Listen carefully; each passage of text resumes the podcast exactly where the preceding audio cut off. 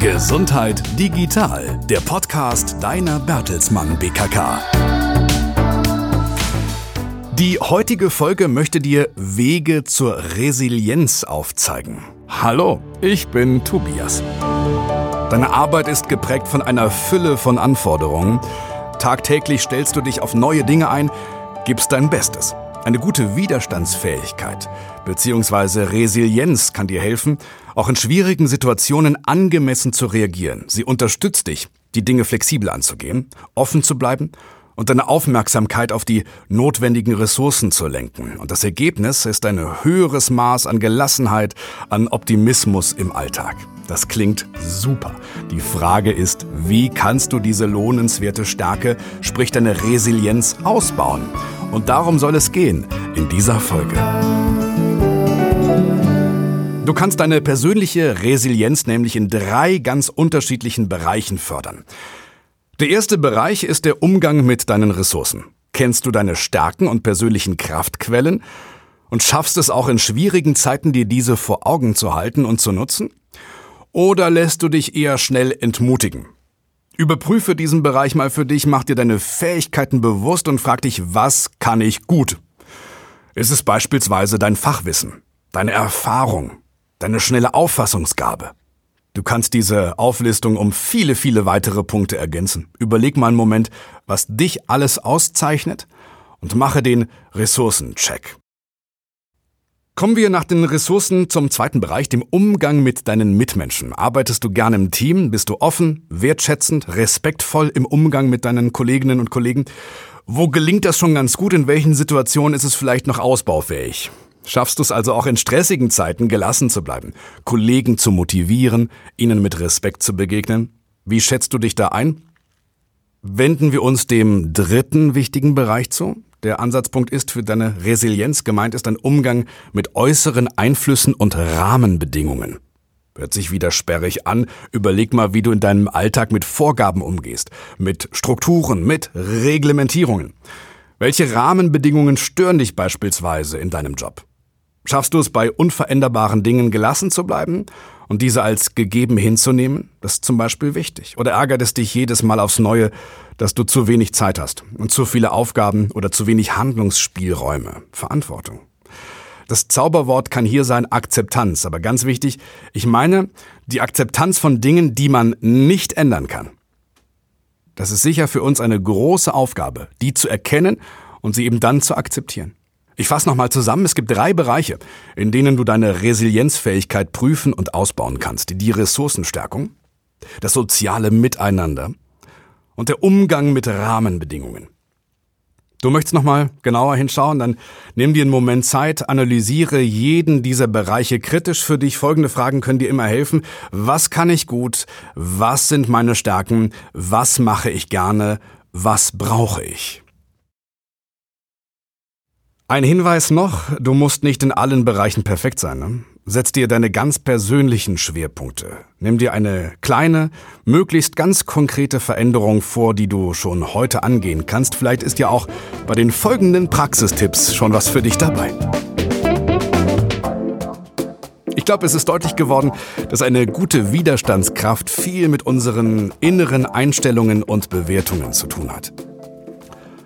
Und damit komme ich zu meinem ersten Praxistipp für dich. Was immer du tust, tue es aus einer guten Haltung heraus.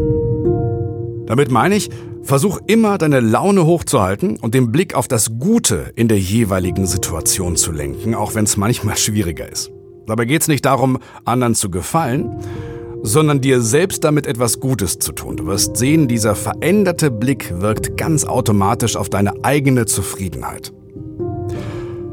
Und dieser, ich nenne ihn mal, gelassene Weitblick, der hilft dir vor allem auch in schwierigen Situationen, denn du bist gedanklich nicht mehr im Tunnel, sondern hast Zugriff auf dein gesamtes Repertoire an Möglichkeiten. Und durch gute Stimmung kann dein Körper Serotonin und Oxytocin freisetzen, das wiederum nicht nur Glücksgefühle produziert, sondern auch dein Immunsystem stärkt. Das ist genial.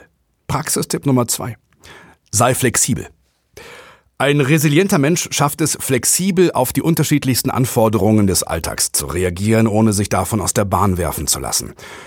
In unserem Alltag läuft es oft ganz anders. Wir Menschen sind gerade bei Stress darauf programmiert, das logische Denken auf Autopilot zu schalten. Das heißt, ohne lang zu überlegen, greifen wir auf unsere bewährten Handlungsmuster und Lösungsstrategien zurück. Das ist nicht flexibel. Diese Strategien sind zwar bekannt, aber eben nicht immer die besten Lösungen für das aktuelle Problem. Ich möchte dich einfach einladen, deinem Gehirn mehr Flexibilität zu erlauben. Wie geht das? Mit ein paar ganz simplen Tricks, um gewohnte Routinen zu durchbrechen. Putz mal deine Zähne eine Woche lang mit der anderen Hand. Das wird neuronale Explosionen auslösen in deinem Gehirn. Vielleicht wird es auch ein bisschen länger dauern und ein paar Spritzer mehr geben. Oder du startest dein Flexibilitätsexperiment bei deiner Morgenroutine. Tu einfach mal Dinge genau andersherum. Gehst du immer erst ins Bad und frühstückst dann, dann starte deinen Tag mal stattdessen in der Küche und geh dann erst unter die Dusche. Und so geht's weiter. Dein verändertes Verhalten erzeugt mehr Flexibilität im Gehirn, hat direkte Auswirkungen, körperlich. Ist ein gutes Training auch für andere Situationen. Einfach mal ausprobieren. Macht Spaß. Mein letzter Praxistipp für dich ist immer eins nach dem anderen. Ich könnte auch sagen, ein Schritt nach dem anderen. Vielleicht kennst du das. Vor allem bei Zeitdruck neigen wir dazu, viele Dinge auf einmal machen zu wollen. Während dein Arbeitstag eigentlich gerade erst begonnen hat, checkst du und priorisierst du schon neue Aufgaben für die Zukunft. Im Telefonat mit einem Kunden notierst du parallel die To-Dos für den Nachmittag. Die Hoffnung dahinter ist ja klar. Zeitgewinn. Aber das ist ein Trugschluss, denn unser Gehirn kann vor allem gut seriell arbeiten. Eins nach dem anderen. Und ganz schlecht parallel. Wird von ihm Multitasking verlangt, arbeitet unser Gehirn langsamer und fehlerhafter. Die Gegenmaßnahme für Menschen ist Single-Tasking. Auch wenn du viele Dinge zu erledigen hast, erledige sie nacheinander. Du wirst überrascht sein, wie viel effektiver du arbeiten kannst. Das ist aus meiner Sicht einer der besten Tipps und ein super Tipp, den du auch an deine Kollegen weitergeben kannst. Vielleicht beruhigt er auch mal den einen oder anderen. Kommen zum Schluss. Was kannst du aus dieser Folge mitnehmen?